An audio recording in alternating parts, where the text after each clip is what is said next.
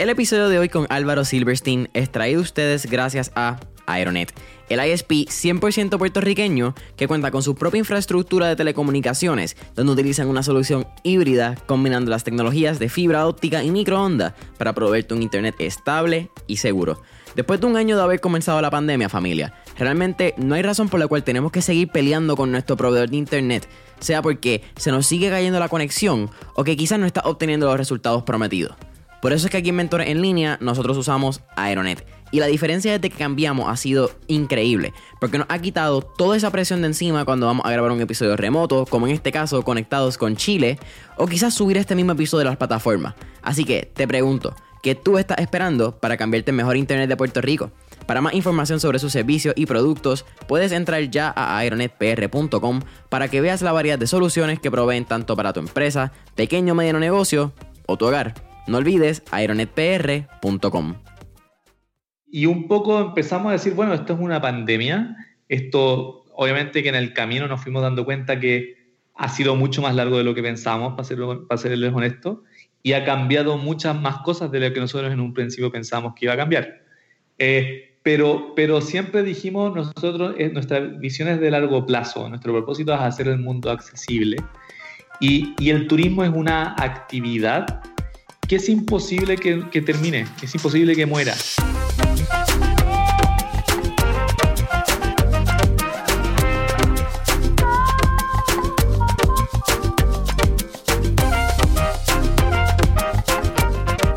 ¿Qué es la que hay familia? Mi nombre es Jason Ramos y bienvenido a Mentores en línea, un podcast donde hablamos con los empresarios e influencers responsables por las marcas más destacadas, para que así conozcas quiénes son tus mentores en línea en el episodio de hoy me acompaña Álvaro Silverstein, quien es cofundador y CEO de Will the World, la empresa que está transformando la experiencia de viajar en un mundo accesible. Álvaro, ¿qué es la que hay? Hola, hola Jason, gracias por, la invitación a hablar en Mentores en línea. Bueno, gracias a ti por, la invitación, eh, por la aceptación. Estamos aquí eh, en comunicación y en directo, Santiago de Chile, San Juan, Puerto Rico. ¿Cómo está Chile actualmente con todo lo de la pandemia y pues con su cercanía con Brasil, que yo creo que ha sido el caso más particular en, Latinoamérica recientemente? Sí, mira, eh, bueno, en Chile ha sido, igual que a todos, un año contando desde marzo del 2020 súper difícil. Eh, muchas restricciones, eh, muchas cuarentenas, lo que hace que, que ha sido una nueva forma de vivir eh, y también mucha gente quedándose sin trabajo. Eh, hay una recesión importante, han habido, eh, hemos tenido momentos de pic del, coronavirus súper críticos, donde el, sistema sanitario se ha visto súper forzado, no así como en Brasil, porque ha, sido otra la política en Chile comparado con Brasil, que en Brasil no hay cuarentena, ¿cierto? No hay restricciones y, y, eso es lo que les ha pasado un poco la cuenta. Acá en Chile sí, y, justo ahora estamos en un pic, se está acabando el, verano acá en el hemisferio sur, eh, y estamos en un pic en cuanto a casos. La gente está muy relajada después del verano y se, están como cuidando poco en el sentido de la, del distanciamiento social y porque también eh, nos ha ido muy bien con las vacunas. Tenemos ya el 20% de la población vacunada. ¡Wow! Eh, sí, somos el... Ayer salió que Chile era el país que en el ranking número uno del mundo en, vacunados por 100 habitantes. Eh, a mí me toca la próxima semana y tengo 35 años, imagínate.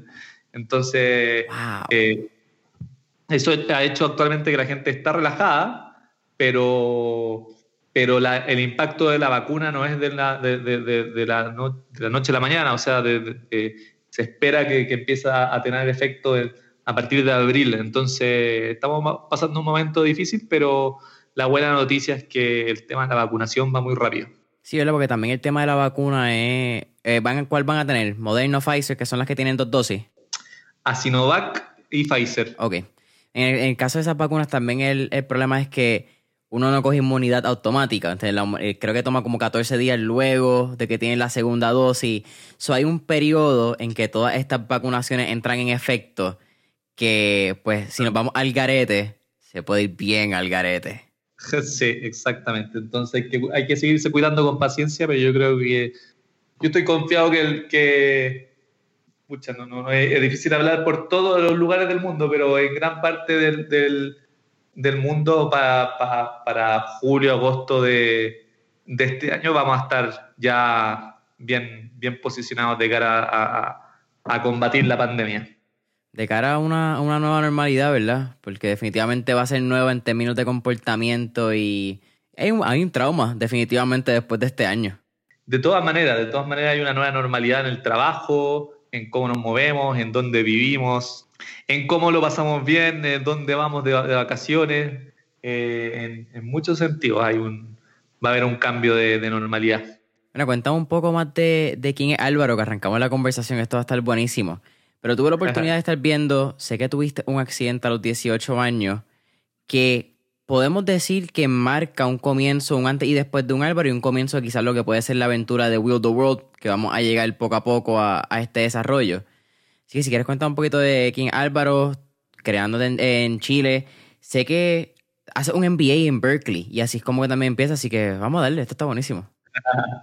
Sí, gracias. Sí, mira, eh, efectivamente, yo tengo 35 años, soy de Santiago de Chile, nacido y criado por estos lados del mundo, en el sur del mundo. Eh, y viví una vida de, niño súper activa, eh, bien cercano a la naturaleza, hacer mucho deporte que era eh, bien impulsado por mis amigos y por mi familia, que soy el menor de cuatro, de, cuatro hermanos, entonces ellos me empujaban a tener una vida bien cercana al deporte y a, y a disfrutar de lugares alrededor de Santiago, que acá hay muchas montañas, mucho, mucho que mirar en cuanto a naturaleza.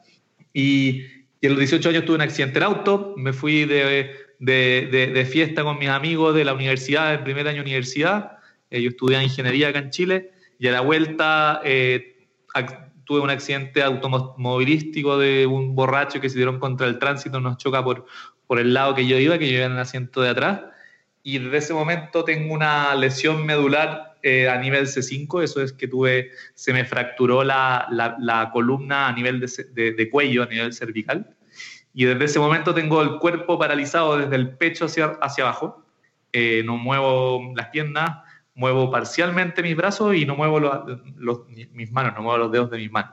Y obviamente cuando te pasa eso, eh, súper traumático, súper difícil de afrontar, de asimilar, sobre todo porque sobre todo por la, por, porque uno en ese tiempo, imagínate el año 2004, eh, uno asume que, que, que, hasta ahí nomás llegó tu vida porque en ese tiempo en Chile yo no veía mucha gente, no conocía a nadie que tuviera una discapacidad severa, no veía mucha gente con discapacidad en la calle eh, yendo a, a, estudiar o yendo a la universidad o, o, yendo a trabajar.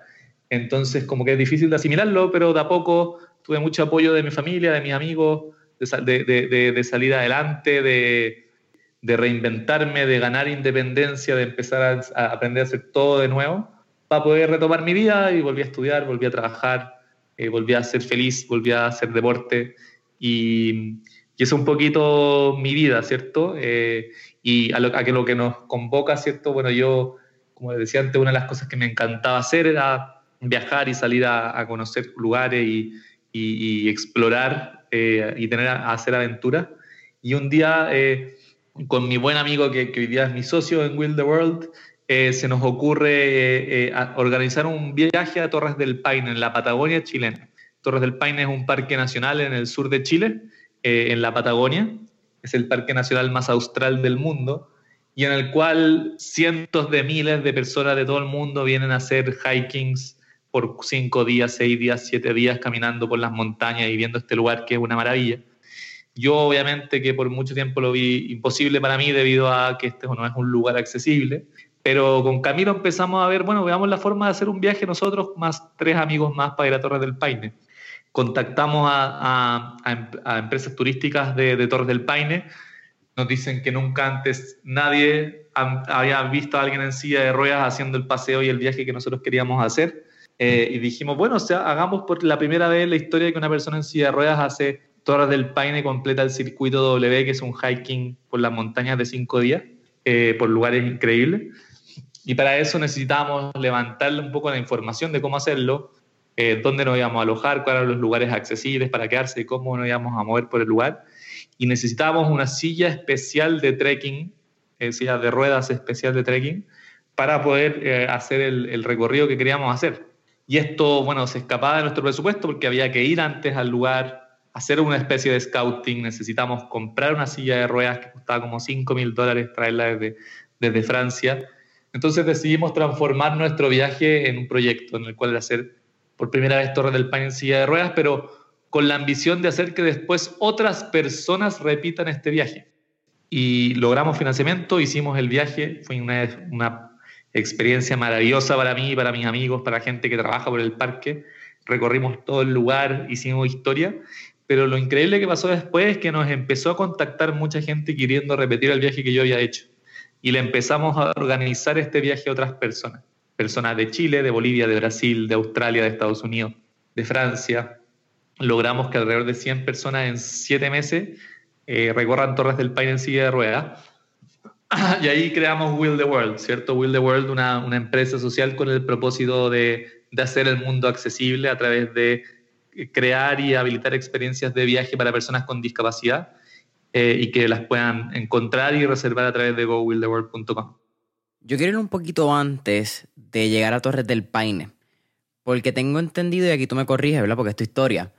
Pero cuando tú estás en, San Francisco, estudias un MBA en UC Berkeley. Que entiendo que llega a Berkeley porque era este epítome, este centro donde se empezaron a desarrollar los movimientos de, sociales y movimientos eh, culturales dentro de eh, el disableness, la eh, discapacidad Em, en este caso movilísticas, la de ustedes, ¿verdad? Es lo que están bien enfocados, discapacidad de, movimiento. Sí, sí. Eh, bueno, un poco la historia, claro. Yo, a mí lo que me pasó fue que hice un proyecto, yo trabajaba en una consultora acá en Chile y, estaba, y convencí a mis jefes de hacer un proyecto con el CENADIS, que es el Servicio Nacional de la Discapacidad acá en Chile. O sea, la organización pública que vela por la, por la inclusión de las personas con discapacidad en Chile. Y este proyecto, ellos justo estaban haciendo la estrategia nacional de Chile para volver Chile un país full inclusivo al 2030. Y yo convencí a mis jefes de ayudarlos en esta estrategia. Y ahí llegué a, saber la historia un poco de la discapacidad y los movimientos por la discapacidad.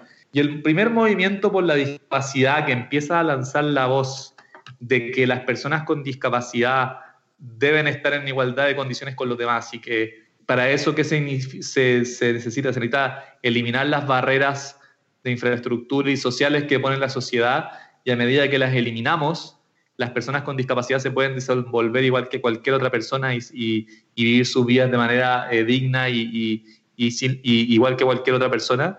Y que este movimiento nació en Berkeley, nació en UC Berkeley, una universidad, ¿cierto? Como tú dices, en el Bay Area, en California, donde han nacido muchos otros movimientos sociales. Ahí nació el movimiento hippie, el movimiento anti-guerra de Vietnam, el movimiento del free speech. De hecho, ese es, como el movimiento más famoso y que los, los, Berkeley alums se sienten tan orgullosos, ¿cierto? El movimiento de, la libre expresión. Y uno de ellos es el movimiento de la discapacidad. ¿Y cómo nació? Es que eh, una persona con discapacidad postula a UC Berkeley, queda aceptado y él tenía una discapacidad súper, súper severa. Él se llama Ed Roberts. Y él llega al campus ese año que llegó como freshman y dice, yo tengo una discapacidad, yo, eh, eh, bueno, eh, quiero que me acomoden y, que, y, las clases. Y lo que la determinación que toma la administración de la universidad es que a él lo ponen a alojarse en el hospital de la universidad, porque era el lugar donde él iba a estar más seguro y era como el lugar que él iba a tener las facilidades para poder vivir. Y él ahí parte un movimiento diciendo, yo no, no, yo quiero vivir igual que cualquiera de los, de los otros alumnos de los TORMS y quiero poder subirme al, bus que me llega a, a, a, las clases igual que cualquier otra persona y yo quiero tomar las clases que yo quiero tomar y no las que la accesibilidad me lo permite. Y él parte un movimiento apoyado por la comunidad con discapacidad de, de, del Bay Area en general, que termina con la acta el, American Disability Act, ¿cierto? Que es como el, acta de las leyes en, Estados Unidos, que lo hacen, acá me muchos me pueden criticar, pero según mis percepciones, hacen de Estados Unidos el país más a la vanguardia en temas de accesibilidad, ¿ok? Y, esto a mí me llamó mucho la atención. Yo dije, yo quiero ir a vivir a este lugar a donde nació todo esto.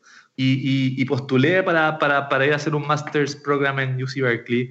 Me gané una beca, me fui a vivir para allá. Por primera vez me fui a vivir solo.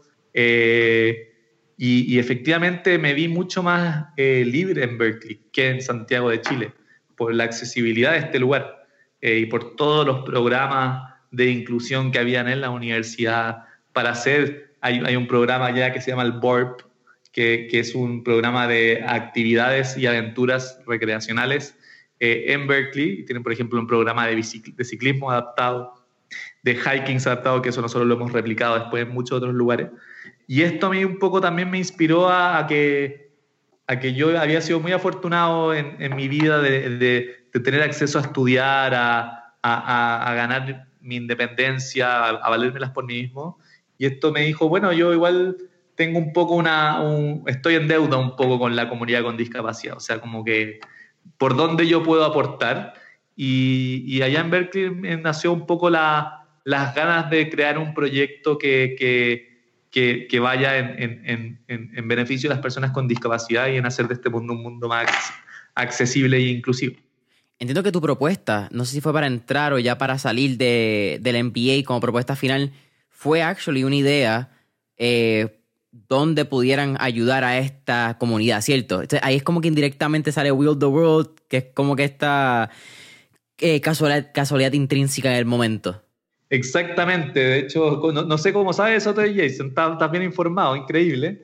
Eh, pero efectivamente, mi essay, ¿cierto? Para postular a Berkeley era yo quiero ser un emprendedor que, que, resuelva temas de desafíos que, que, que, las personas con la discapacidad enfrentamos todos los días. Y en específico era la asistencia. Yo necesito ayuda todos los días para poder eh, levantarme en las mañanas y para poder eh, vivir solo. Y era mi, la primera idea con la cual postulé y la exploré durante gran parte del programa en Berkeley, era de, de crear como una especie de Uber para que personas con discapacidad puedan encontrar personas cercanas a, su, a, su, a donde viven para que las puedan ayudar ya sea para cocinar, para, para arreglar algo, para alguna cosa que no sea médica. ¿Ok? Em, y bueno, vimos muchas complicaciones en ese proyecto y por eso después nos, inclinamos por Will the World. Pero, pero efectivamente, o sea, mi, mi, intención de ir para allá y desde el día uno, mi intención era qué, qué aporte puedo yo llevar a la, a la comunidad de personas con disabilities para poder hacer este mundo más accesible. Era eso un poco. Una pregunta, mencionaste también en, cuando, cuando estaba hablando de tu trabajo en CDECI, ¿era? CDX.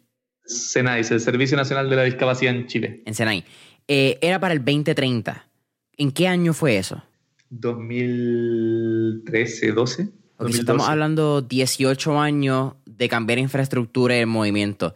Quiero hablar un poco eh, más adelante de lo que es necesario hacer desde el punto de vista no solamente del gobierno, pero también de los ciudadanos para hacer la ciudad inclusiva y poder hacer un turismo inclusivo, porque yo creo que es un trabajo de ambas partes. Es bien fácil decir que lo vamos a dejar todo al gobierno. Creo que hay una parte de la empresa privada y empresarios locales que también tenemos que tener conciencia a ese lado. Pero vamos a llegar poco a poco ahí. De todas maneras. Cuando hacen el viaje de, de Torres del Paine, la primera vez que yo escuché ese viaje me parece bien curioso y yo pensaba que había sido un viaje de cinco amigos, vamos a disfrutar y vamos a hacerlo. Cuando empiezo a buscar información de Torres del Paine y lo que es el circuito W, que tú lo mencionaste, son cinco días, casi 72 kilómetros de distancia. Eso es un cojón de tiempo. Esto no es un, camino fácil ni para alguien que tiene todas las capacidades de, cuerpo. Yo creo que es lo que ni con todas las capacidades y mucha, toda la voluntad del mundo hay mucha gente que no se atreve a hacerlo. Pero no fue un viaje que ustedes decidieron hacer a lo loco. Esto fue un viaje planeado donde ustedes buscaron auspiciadores, donde se hizo un documental, si no me equivoco, donde fue bastante planeado. Pero siempre fue con la idea de, mira, esto se puede convertir en un negocio. O fue una manera de ustedes quizás crear hasta una chispa de esperanza en próximos jóvenes que quisieran hacerlo con tus mismas discapacidades. Claro, nuestra primera intención, para serte 100% honesto, era queremos ir a Torres del Paine yo quiero conocer este lugar. Esa fue como la, la primera intención eh, y, y, nos, fuimos, nos fuimos enfrentando ciertos desafíos. Uno era que necesitábamos el dinero para, para comprar una silla que costaba 5 mil dólares que no iba a permitir hacer este viaje. Y que mis amigos iban a tener que ir antes a este lugar a un poco evaluar y hacer un scouting en cómo lo íbamos a hacer y dónde nos íbamos a alojar, etcétera, etcétera. Eh, a levantar la información de la accesibilidad, que eso es lo que hacemos hoy en día en, la industria del turismo. Y, y, ahí fue cuando yo dije, ok, hagamos un crowdfunding para levantar estos recursos, ok. Y, y yo dije, yo no quiero que me, me, donen dinero para yo irme en unas vacaciones, o sea, como que me daba mucho pudor eso, como pedir plata por irme por a vacaciones, no, no, no me iba a sentir cómodo por eso. Entonces, ahí fue como acá, yo no soy un Superman, yo una persona ultra eh, única y por eso fui capaz de hacer de Torres del Paine, ¿no? Yo tuve, eh, tuve la, la, eh, la, suerte de, cinco amigos que me querían llevar y empujar por Torres del Paine y que, y que necesitábamos el equipamiento para poder hacerlo, entonces dijimos, bueno, acá está la oportunidad de dejar una capacidad instalada para permitirle a otras personas después repetir lo que yo estoy haciendo con mis amigos. Porque cada persona que le contaba me decía, oh, yo quiero ir, yo quiero ir. Eh, tanto amigos con discapacidad o sin discapacidad. Entonces decía como acá se está generando algo demasiado potente, como una, una, una energía y un movimiento bien especial. Y, y, entonces, si bien lo planeamos, fue algo bien rápido, fue, lo planeamos en seis meses, no, no fue mucho. Eh, y, y, fue con más corazón que, que todo y, y, cuando hasta que nosotros fuimos a Torres del Paine jamás pensamos en hacer un negocio. Eh, lo que pasó fue cuando después, cuando se, da, se hace muy conocida nuestra historia y gente empieza a pedirnos que le organicemos ese viaje, ahí fue cuando nosotros se nos prendió la pollita y fue como, acá podemos generar un servicio que muchas personas pueden estar interesadas, ¿cierto? Y que le permite a muchas personas cumplir el sueño así tal cual yo lo cumplí. Eh, y no solo en Torres del Paine, sino que en millones de otros lugares. Y así es como nace un poquito como, ese fue como el aha moment, como dicen por allá en Norteamérica.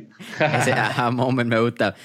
¿Cómo eh, es, era la experiencia de viaje por una persona con discapacidades antes de Will the World? Porque yo creo que si no tenemos una relación, ¿verdad?, con, con alguien que tenga discapacidad o con alguien que, que esté en este mundo de turismo, para nosotros bien eh, hasta... Wow, se me olvidó la palabra. Eh, se nos pasa, ni lo vemos, ni lo pensamos. Simplemente le pasamos por el lado y pues para adelante, como no tenemos que bregar con ese problema. Claro. Déjame contarte primero hoy día qué, qué estamos haciendo en Will World. En Will World queremos, eh, partimos con estas aventuras locas y nos empezamos a dar cuenta que la gente también le complicaba si es que estaban, si es que vivían en San José de Puerto Rico y querían tomar unas vacaciones en Miami eh, se le hacía muy difícil encontrar cuál era el alojamiento accesible para ir a Miami y qué cosas podían hacer en ese lugar que eran accesibles. Entonces nosotros lo que estamos haciendo hoy día es levantar la información de accesibilidad a detalle de la industria turística. Esto quiere decir alojamientos, eh, eh, actividades y tours, ¿ok? Y esto significa que estamos midiendo cuánto es el ancho de la puerta, cuánto es el alto de la cama, sacando fotos al tipo de baño, el tipo de ducha, y esto lo estamos colectando en nuestros sistemas para desplegarlo a través de gowilltheworld.com, estos servicios turísticos que presentan accesibilidad con todo su detalle de accesibilidad y así las personas pueden tomar una decisión de booking que se adecua a sus necesidades de accesibilidad. ¿Ok?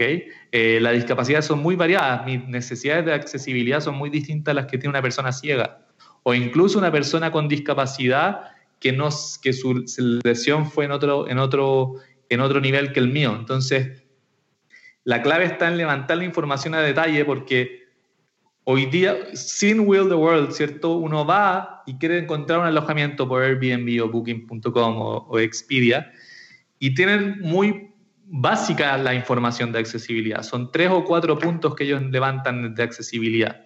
Nosotros levantamos más de 50 puntos de detalle las personas pueden saber cuán es el alto de la puerta, cuánto es el ancho de la cama, eh, perdón, al revés, cuánto es el ancho de la puerta, cuánto es el alto de la cama eh, de un alojamiento y así eh, ellos poder a través de nosotros buquear algo que ellos se sienten seguros que es accesible para ellos. No solo con eso, con un servicio de customer service, o sea, con nuestro equipo que somos personas con discapacidad, que ayudamos a las personas a hacer una especie de match entre cuáles son sus necesidades con lo que existe en el destino y así ellos eh, saben y confían de que la experiencia que van a tener va a ser accesible no se van a encontrar con, con cosas que, que no se esperaban, que en, en, el mundo del turismo son muchísimas. O sea, eh, que llegar a un alojamiento que decía que era accesible y que tenía cinco escalones para poder entrar a la habitación.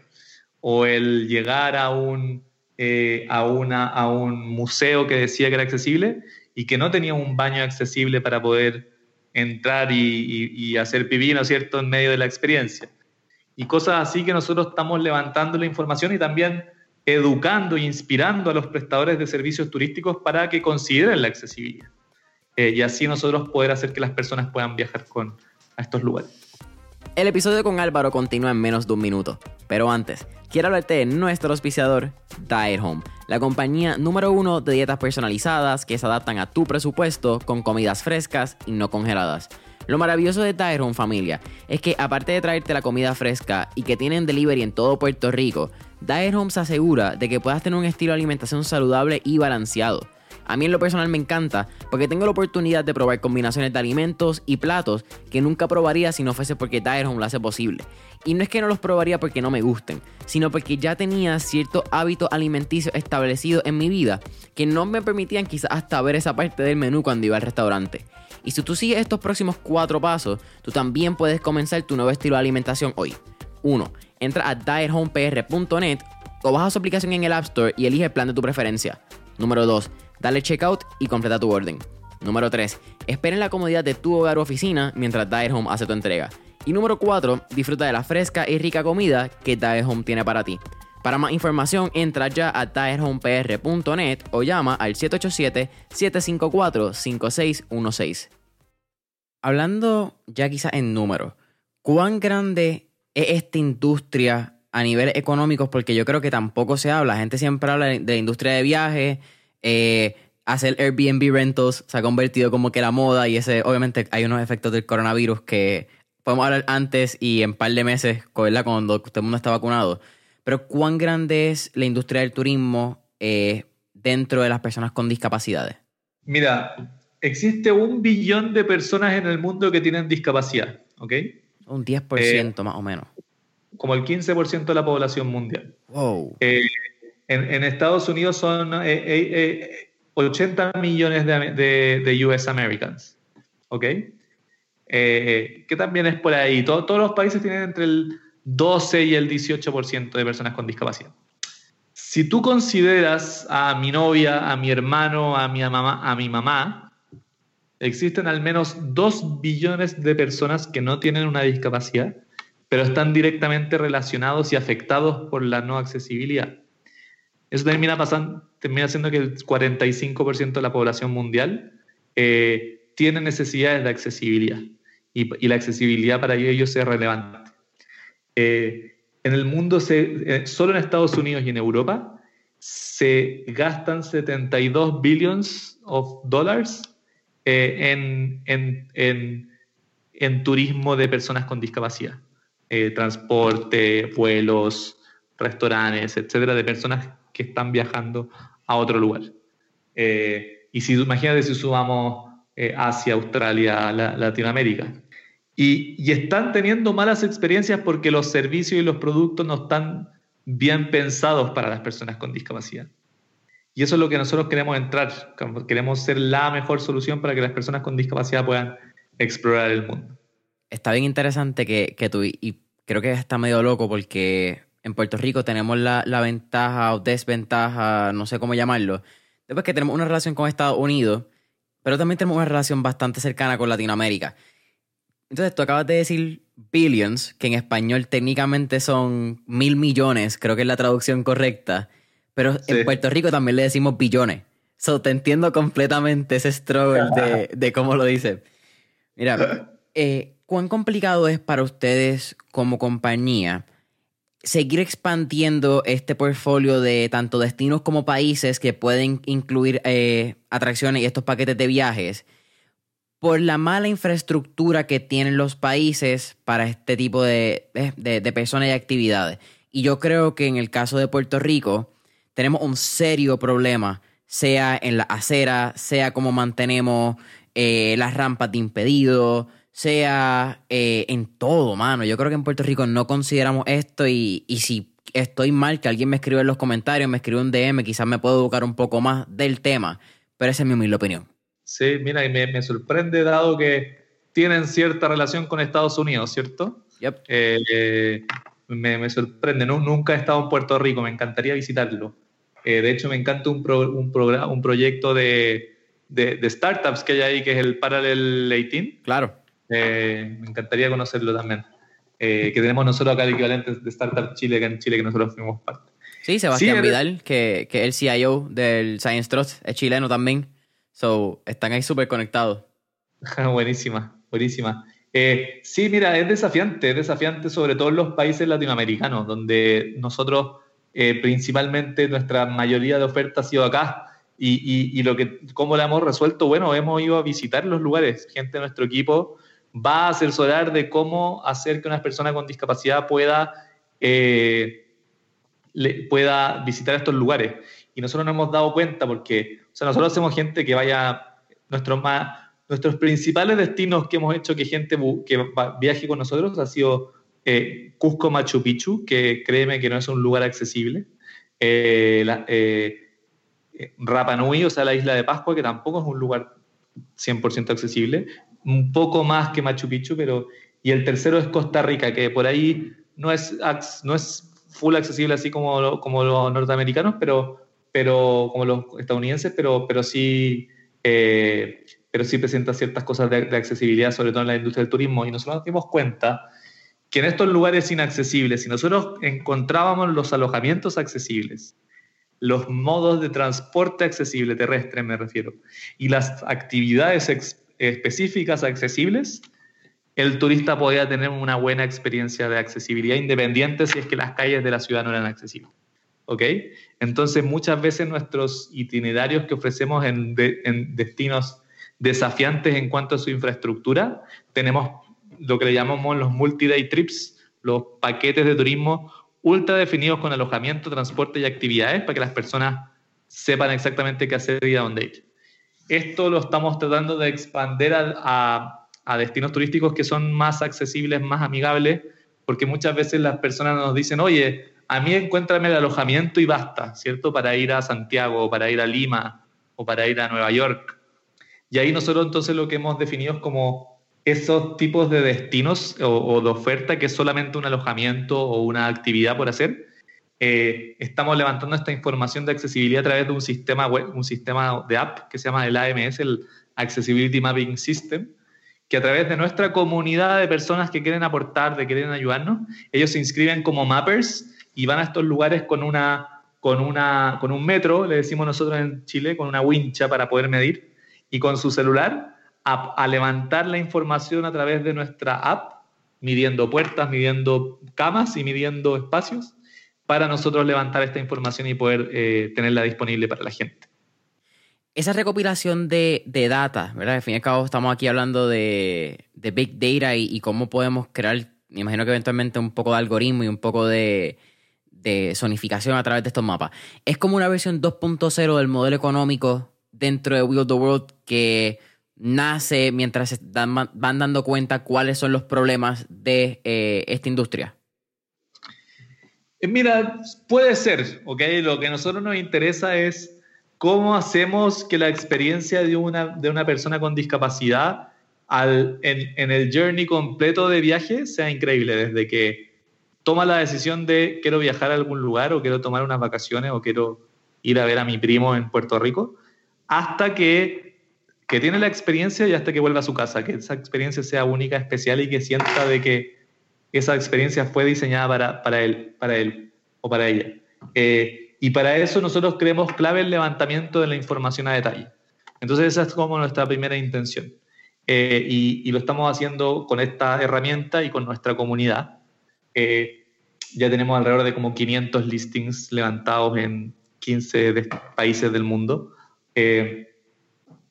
pero tanto, tú, tú, lo bien lo sabes, como, como con buena mindset de, de emprendedores, bueno, esto también puede servir para generar reportes de accesibilidad, eh, zonificación y un poco eh, y como procesar un poquito más esta data que estamos levantando para, para tomar buenas decisiones que permitan a las personas eh, desenvolverse con mayor independencia y que sea en pos de la accesibilidad, que eso es al final de cuentas lo que, lo que nuestro propósito como compañía, que es hacer el mundo accesible.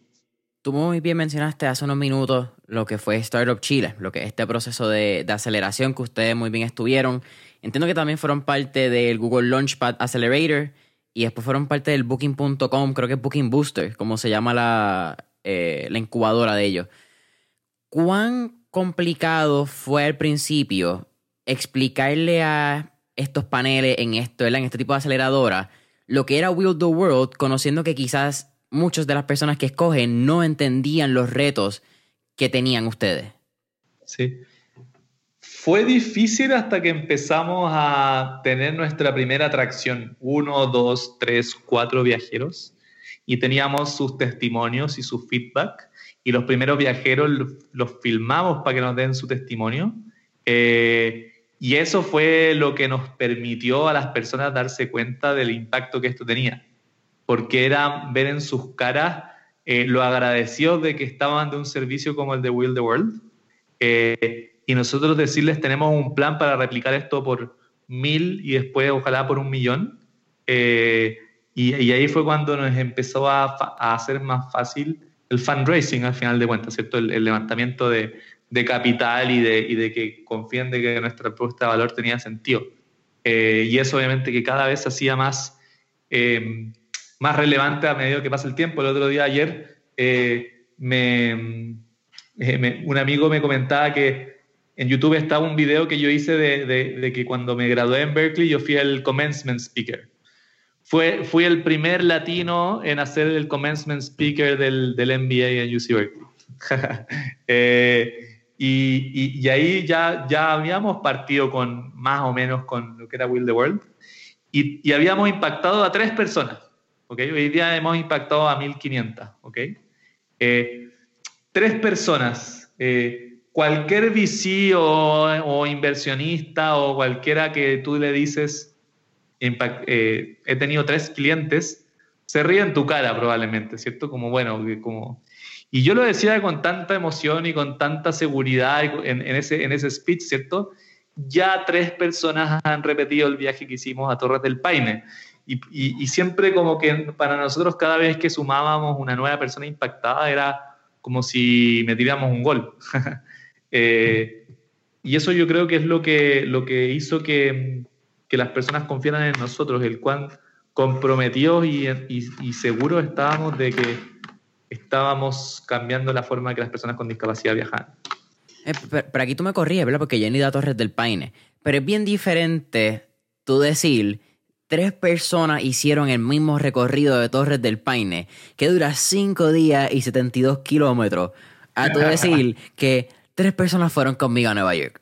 Y no es quitándole el mérito, ¿verdad? El que hace el viaje a Nueva York. Pero, hermano, 72 kilómetros por cinco días, una aventura intensa. Que poder replicarlo, que conste que tú fuiste la primera persona en silla de ruedas que hizo ese circuito. O sea, aquí no estamos hablando que era una ruta que estaba eh, voy a decir un, anglicismo, pero que no estaba mapeada, ¿verdad? Que no estaba hecha. Ustedes la descifraron y pudieron replicarla. Eso es bien diferente. Sí, sí, sí. También ocupamos el concepto mapeo, el, mapear cosas. De hecho, eso es lo que, como lo que estamos dedicados ahora, como que no, lamentablemente, el, el, último año no hemos podido hacer viajar a mucha gente. El de mapear accesibilidad para que, como hablábamos al principio, cuando la pandemia ya esté en su, en su cola baja eh, poder impactar a más gente. Pero sí, sí, yo, nosotros siempre hemos estado súper orgullosos de lo que hemos hecho y lo hemos hecho con, con mucha pasión y mucha dedicación y mucho profesionalismo. Y hemos tenido suerte que hemos logrado levantar capital, eh, crecer, tener buenos partnerships, eh, reclutar a un equipo muy talentoso, muy power. Y queremos seguir, queremos seguir avanzando, queremos seguir haciendo que, millones de personas viajen a miles de destinos. Tú me robaste un poco la próxima pregunta. Eh, definitivamente no se puede tapar el sol con una mano ni con un dedo. El último año ha sido bien intenso. Ha sido un año intenso emocionalmente, a nivel de, salud. Hay muchas personas ¿verdad? que han perdido su vida. ¿cómo se ha tenido que reinventar tanto Álvaro como Will the World, sabiendo que pues industria de turismo, yo entiendo que ha sido la más afectada a través de, del pasado año? Ustedes y los restaurantes, yo creo que son como que esa liga. Absolutamente. Bueno, ¿cómo nos reinventamos? Eh, tuvimos que bajar nuestros costos, pero considerablemente, eh, y ahí todo el, equipo hizo un esfuerzo gigante. Eh, y, tuvimos suerte de que teníamos muy avanzada una ronda de inversión que la logramos cerrar en pandemia. Eh, nos, dieron el espaldarazo los inversionistas. Y un poco esto que nosotros lo que abríamos destinos y abríamos oferta turística para Wild the World visitando estos lugares, dijimos, bueno, de alguna forma hay que hacerlo remoto. Dijimos, la pandemia se va a acabar en algún minuto y la gente va a querer viajar más que nunca.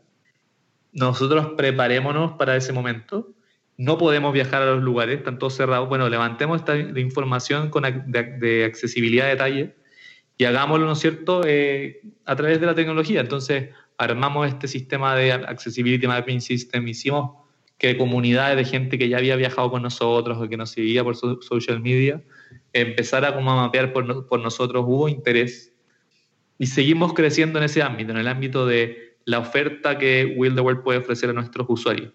Eh, hemos generado como revenues, eh, side revenues, por así decirlo. Por ejemplo, eh, nos dimos cuenta de que una forma de generar ingresos era, teníamos una comunidad con discapacidad el tema del acceso al trabajo es algo desafiante en, Chile y empezamos, hicimos una feria online de empleo para personas con discapacidad y le vendimos a las empresas el posicionar sus ofertas que eran inclusivas para nosotros ofrecerle a nuestra comunidad y que debe ser como un marketplace entre personas con discapacidad y, y, y, empresas. Hicimos que como 200 personas encontraran trabajo.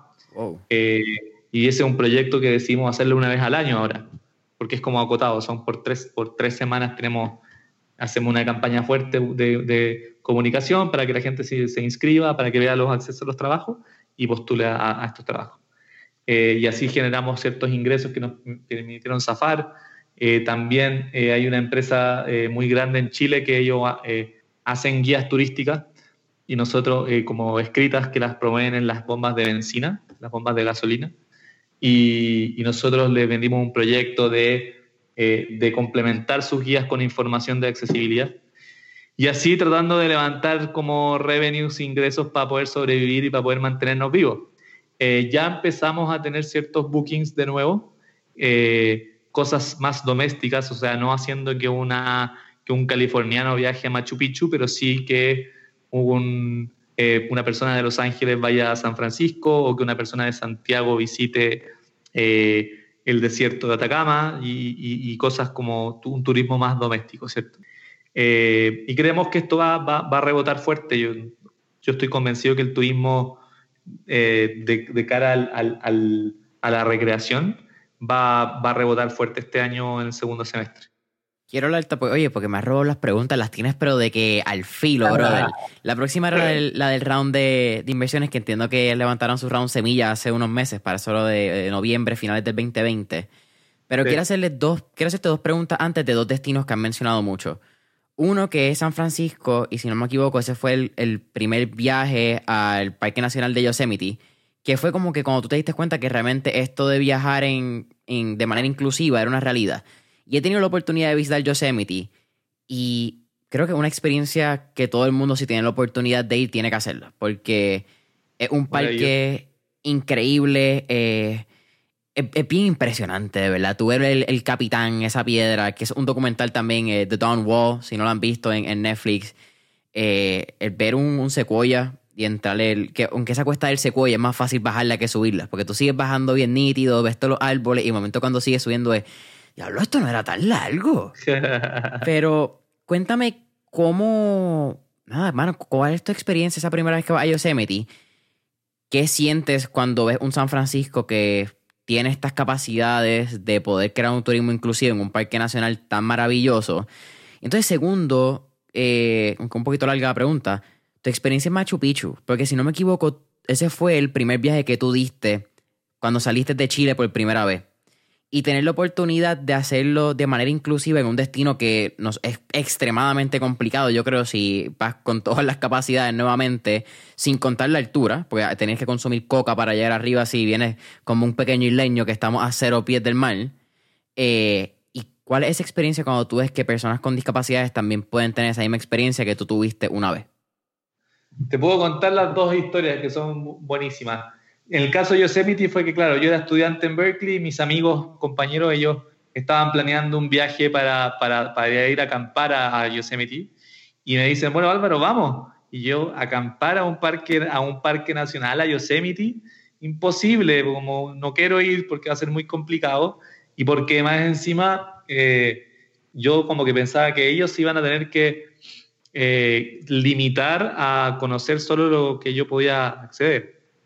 Bueno, me terminaron convenciendo y me encontré un parque súper accesible, donde, donde todo, una persona en su silla de ruedas, un adulto mayor, cualquier persona se puede hacer una idea de manera súper autónoma de lo que es el lugar. Obviamente que hay hikes más desafiantes y más difíciles, pero el lugar en sí, el valle, es muy accesible. Eh, y yo hice lo mismo que todos mis amigos, lo pasé increíble. Lo mismo que tú, es un lugar maravilloso. O sea, es una... Cada lugar a donde uno mira es una postal. Y, Torres del Paine también presenta un poco esa, esa, esa, característica. Eh, y, yo creo que también es un lugar de una energía especial. O sea, acá me voy a poner más medio místico. Eh, hay lugares que tienen energía, yo creo, una energía que no todos los lugares la tienen. Yo, la, yo he sentido esa energía en Yosemite, en Torres del Paine, en Rapa Nui, que es la isla de Pascua, y en Machu Picchu también. En esos cuatro lugares donde he sentido que tiene una energía súper especial. Y, bueno, he ido bastantes veces en Yosemite y, nosotros ofrecemos también oferta allá, así que eh, es increíble ese lugar. Eh, en el caso de, de, de, Perú, Cusco, yo a los 15 eh, años por primera vez hago un viaje al extranjero y voy a, al Cusco y a Machu Picchu con mi familia. Eh, y aluciné. Y nosotros tomamos el tren para llegar a Machu Picchu. Tú puedes llegar a Machu Picchu tomando el tren, que el 80% de la gente lo hace así, y el 20% llega caminando, haciendo el, camino del Inca, el Inca Trail. Y que son, puedes hacerlo en 4, 3, 2 o un día, que vas caminando por el camino del Inca, por montañas, por selva, por lugares maravillosos y llegas al, a estas ruinas maravillosas en el medio de la selva que, es Machu Picchu. Y, yo fui cuando la primera vez que fui sin discapacidad, ¿cierto? Cuando tenía 15 años con mi familia, eh, fuimos en, en, tren. El tren tuvo una propuesta porque era el día de no sé qué cosa. Entonces llegamos muy tarde a Machu Picchu y casi que no lo pudimos ver. Tuvimos dos horas en Machu Picchu, nomás, incluso menos. Ya, y, volvimos, entonces dije, oh, bueno, no importa, yo a este lugar voy a volver sí o sí, porque sentí esta energía. Y, y dije, pero yo voy a llegar, la próxima vez voy a llegar caminando, voy a hacer el camino Linca. Tuve mi accidente, obviamente, que dije, bueno, esta, este sueño de, de, de hacer el camino Linca no, no lo va a hacer. Y después de tener la experiencia de Torre del Paine, se me metió en ceja ceja que mi próxima aventura tenía que ser Machu Picchu. Y, y volví al Cusco y, hicimos la aventura de hacer el, camino del Inca eh, para llegar a Machu Picchu. Fue una locura, fue irresponsable. Eh, no, no hemos hecho, no hemos repetido esa, esa aventura con nuestros usuarios porque creemos que es muy, demasiado riesgosa. Lo pasé increíble, lo pasé bien, la disfruté, fue una de las aventuras más maravillosas de mi vida, pero hicimos el One Day Inca Trail, solo, solo un día, que es un hike que uno se demora, una persona caminando, se demora como, eh, creo que son cinco horas caminando, y nosotros nos demoramos 13, llegamos de noche a Machu Picchu, porque es un camino súper angosto, súper, súper angosto, pura escalera, pura escalera, pura escalera, pura escalera, pura escalera, entonces fue súper desafiante. Nosotros tenemos un documental en YouTube que ahí lo pueden ver, pues, Will the World Machu Picchu, y lo van a ver, un documental de como 18 minutos que cuenta esta historia. Pero igual fue increíble como poder cumplir este sueño de llegar a Machu Picchu por el Inca Trail y llegar a Machu Picchu de noche, fue alucinante, no había nadie. y fue maravilloso. Hoy en día nosotros, como les decía antes, hemos llevado a cientos de personas a Machu Picchu, pero las llevamos en, tren, no las llevamos por el camino del Inca porque es sumamente riesgoso. Eh, Mira, yo no, no sabía del, documental que tienen de Machu Picchu, de la experiencia. Definitivamente tengo tarea y, va a ser mi, mi videíto de por la noche. Tampoco conocía del Inca Trail, no, nunca he tenido la oportunidad de ir a Machu Picchu. Definitivamente después de esto voy a, voy a estudiarlo un poquito más porque me parece que esa es la experiencia. Es como, obviamente necesitas planificarlo un poco más si quieres hacer el Inca Trail porque no es un one day trip o no necesariamente nos gustaría hacer un one day trip, pero me parece fascinante. Volviendo a, lo del round semilla, eh, Álvaro. tú, mencionas que ya estaba en planes antes de que entrara la pandemia. Pero una vez entra la pandemia y básicamente sus ingresos se van a cero en lo que hacían. ¿Cómo fue ese proceso de hacerle el pitch en, un round semilla a estos inversionistas, sabiendo que estaban paralizados, pero mirando el futuro, que es que va a haber una ola de, turismo que Dios sabe cuándo va a parar una vez comience? Sí, mira, eh, fue durísimo. Tuvimos que devolverle mucho dinero a, bookings que teníamos comprometido. Gente que nos pidió el dinero de vuelta y se los devolvimos. Eh, mucha gente lo hicimos como un delay de sus bookings, o sea, lo tenemos ahí como en, en carpeta o, eh, para, para, el futuro, otros ya lo, hemos logrado realizar. pero, pero claro, se nos vino la noche, o sea, obviamente, y, y ahí con Camilo nos juntamos y fue como eh, bueno, em, reaccionemos rápido, hablamos con nuestro equipo, nos bajamos los sueldos eh, para poder como tener como cierto como runway, cierto, en cuanto a caja, porque nos dimos cuenta que no nos iba a entrar ningún peso por un momento eh, no menor. Y, y, un poco empezamos a decir, bueno, esto es una pandemia, esto obviamente que en el camino nos fuimos dando cuenta que ha sido mucho más largo de lo que pensamos, para, ser, para serles honestos, y ha cambiado muchas más cosas de lo que nosotros en un principio pensamos que iba a cambiar. Eh, pero, pero siempre dijimos nosotros, eh, nuestra visión es de largo plazo, nuestro propósito es hacer el mundo accesible y, y el turismo es una actividad que es imposible que, que, termine, es imposible que muera. El turismo está arraigado demasiadamente en demasiado en todos nosotros. Y es algo que, por ejemplo, ahora acá en Chile se hizo una, una encuesta de, cómo han, vivido las personas con discapacidad la pandemia y lo más relevante fue la sanidad mental, en sentido de no, tener, no poder salir, no poder disfrutar, no poder eh, tener momentos recreacionales, tener momentos de aventura y eso la, el turismo te lo, te lo, te lo brinda. No, no hay que, tampoco hay que moverse de un lugar del mundo al otro para hacer turismo, ¿cierto? Uno puede hacer turismo dentro de tu ciudad, dentro de tu región, eh, y, nosotros también queremos ser relevantes también a en el turismo doméstico para las personas. Eh, y, fue como la decisión, esto no se va a morir, esto va a seguir, preparémonos mejor que nadie ante esta reactivación eh, y, le y, le transmitimos a los inversionistas esta visión de largo plazo. Obviamente que ellos nos negociaron el valuation y bajamos la, la evaluación un 30% por lo menos, y nosotros estábamos, o sea, hacía sentido, todas las eh, evaluaciones de todas las compañías de turismo en el mundo se vieron afectadas, ¿por qué no iba a ser el caso de nosotros? Eh, pero le transmitimos la seguridad del largo plazo y que íbamos a ser muy responsables como financieramente eh, con, con, con, nuestra caja y que y también yo todavía lo digo, o sea, el turismo, seguimos con esta convicción de que el turismo se va a reactivar. Si es que nosotros vemos que en septiembre esto sigue más o menos como está ahora, bueno, hay que reaccionar y la reacción es que el mundo sea, eh, nuestro propósito va a ser el mundo accesible. O sea, hay mucho por hacer, no solo el turismo, eh, en cuanto a la accesibilidad. Y tenemos mucha capacidad ya instalada para poder hacer cosas. O sea, eh, el mismo tema de la inclusión laboral, la inclusión educacional, el tema de los accesos de la ciudad, de la accesibilidad. Hay muchas cosas a las cuales podríamos pivotear si hablamos de turismo, ¿cierto? Y eso también se lo transmitimos a los, a los inversionistas. Bueno, sigue siendo el turismo nuestra, nuestro, nuestro primer como intención, pero queremos hacer el mundo accesible y eso abarca muchas más cosas y si es que el turismo no es, bueno, será otra cosa. Eh, así que esa es como un poco la visión que tenemos. Álvaro, ya estamos llegando casi al final de Mentor en línea. Al final siempre hacemos cuatro preguntas, Pero antes de llegar a esas cuatro, ¿qué, qué podemos hacer, sea ciudadano, eh, empresario, la industria privada, eh, mano, cualquier individuo, para seguir aportando a un mundo más inclusivo en todas las áreas? Porque como te estaba mencionando antes, es bien fácil en muchos problemas, no, solamente la, inclusividad en, en, todo, yo creo, hasta lo económico. Es bien fácil uno decir, dale, vamos a dejárselo al gobierno y que el gobierno haga porque el gobierno es responsable. Pero si miramos a lo largo, no quiero hablar por todos los países, yo creo que por lo menos muchas personas de Latinoamérica nos podemos identificar con esto. Por más que sea responsabilidad del gobierno, el gobierno hace un carajo.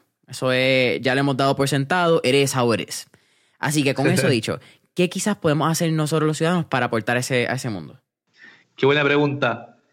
Como les decía antes, el 15% de la población tiene discapacidad y el 40% tiene necesidades de accesibilidad.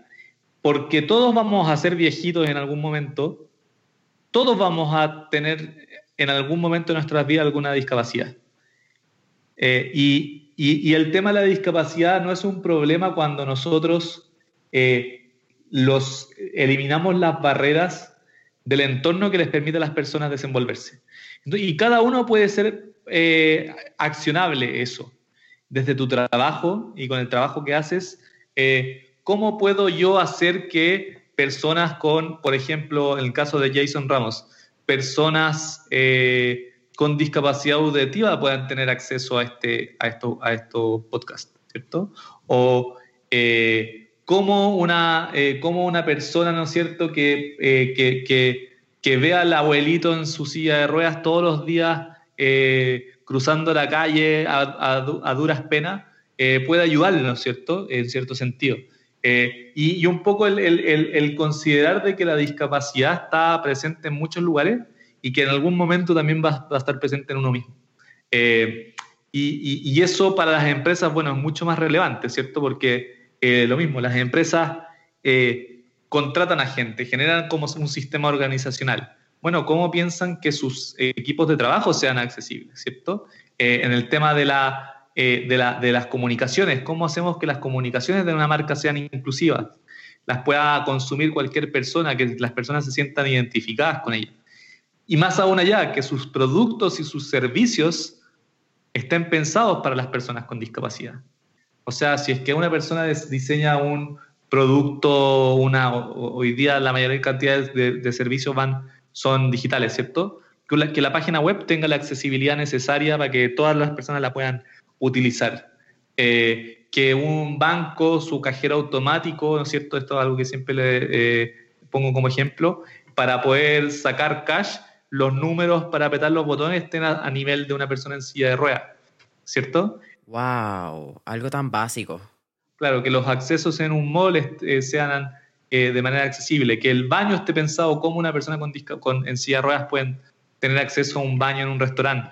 Eh, y que la gente sea empática, o sea, todos podemos, al final de cuentas, nosotros como, como, como, como personas parte de, equipos, de sociedades, de grupos, de organizaciones, podemos levantar la voz y, y, y hacernos estos cuestionamientos no es fácil, no, tampoco es como que todos podamos hacer todo inclusive de la noche a la mañana.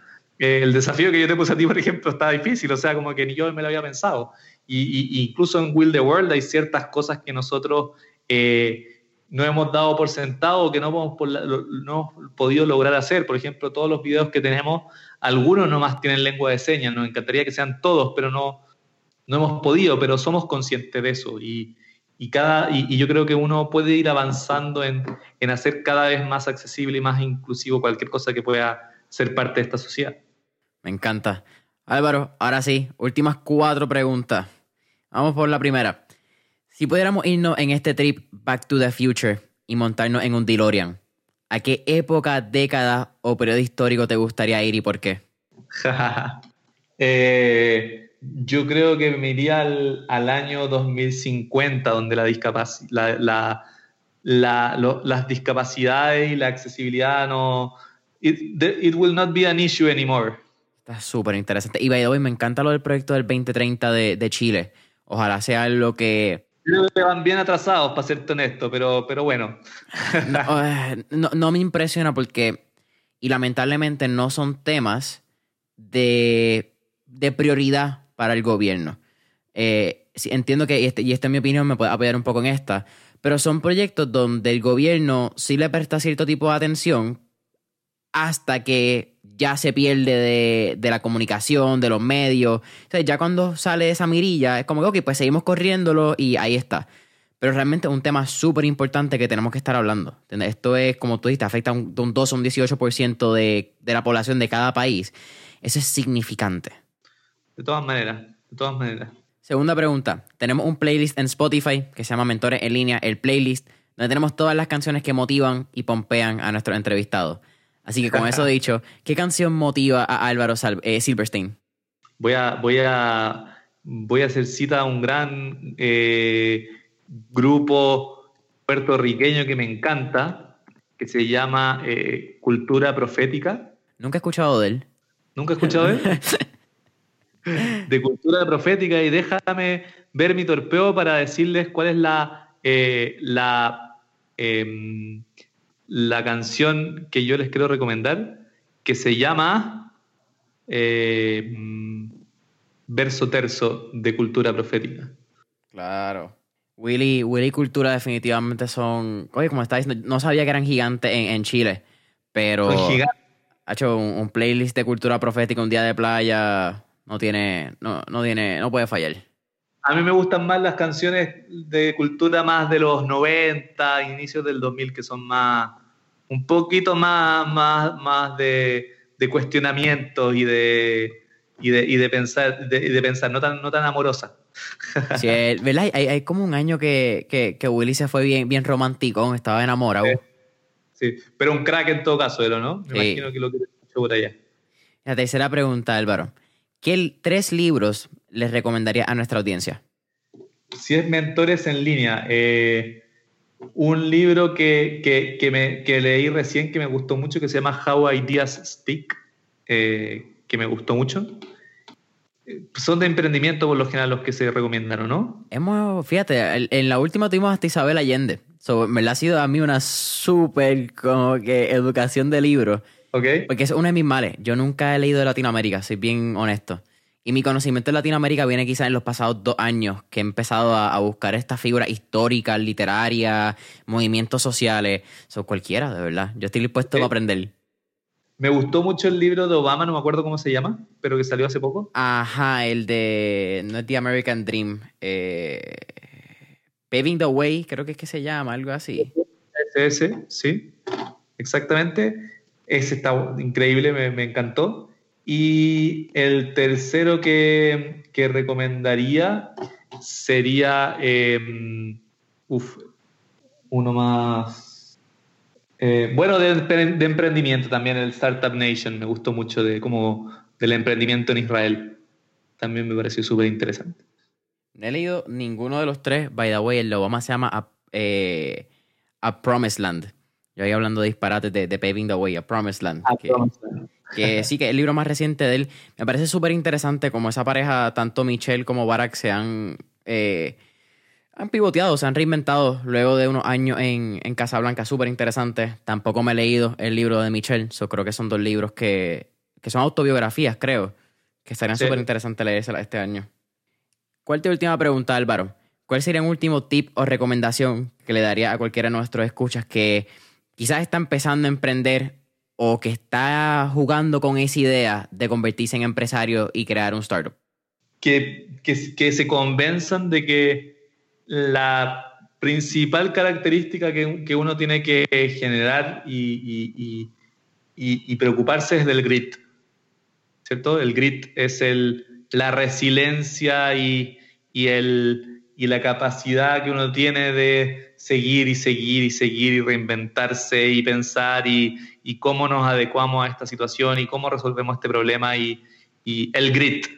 Eh, estudian lo que es el grit y convéncense de que eso es lo principal que hay que tener. No hay que tener ni, ni más ni menos estudios, eh, ni más ni menos contactos, eh, ni más ni menos mercado. Grit es lo más importante. Álvaro, para mí ha sido un absoluto placer tenerte aquí en Mentores en Línea. Cuéntanos dónde podemos conseguir World of World, eh, website, redes sociales. Eh, menciona otra vez YouTube que tienen varios documentales ¿Y a ti cómo te pueden conseguir también? Sí, sí, sí. Eh, bueno, eh, Instagram, eh, arroba Will the World, lo mismo en Facebook, lo mismo en Twitter, en YouTube también. Will the World como rueda del mundo, ¿cierto? Seguramente ustedes hablan mejor inglés que yo. y a mí también, bueno, por, por LinkedIn, por, por, por Instagram, por, por, Facebook, mi nombre es Álvaro Silverstein. y me pueden encontrar y escribir cuando quieran. Feliz de, de compartir ideas de emprendimiento y, experiencias. Familia Mentores en Línea, no olviden darle like y follow a Mentores en Línea en Instagram y Facebook como Mentores en Línea. Deja tu review, cinco estrellitas y dale subscribe en Apple Podcast. Follow en Spotify, taguea Will the World Mentores en Línea cuando estés escuchando el episodio. Y hasta la próxima. Álvaro, ha sido un placer. Un placer, Jason. Gran entrevistador. Me encantó conversar contigo. Te felicito. Increíble. Voy a ver todos los mentores en línea eh, que hay disponibles en Spotify.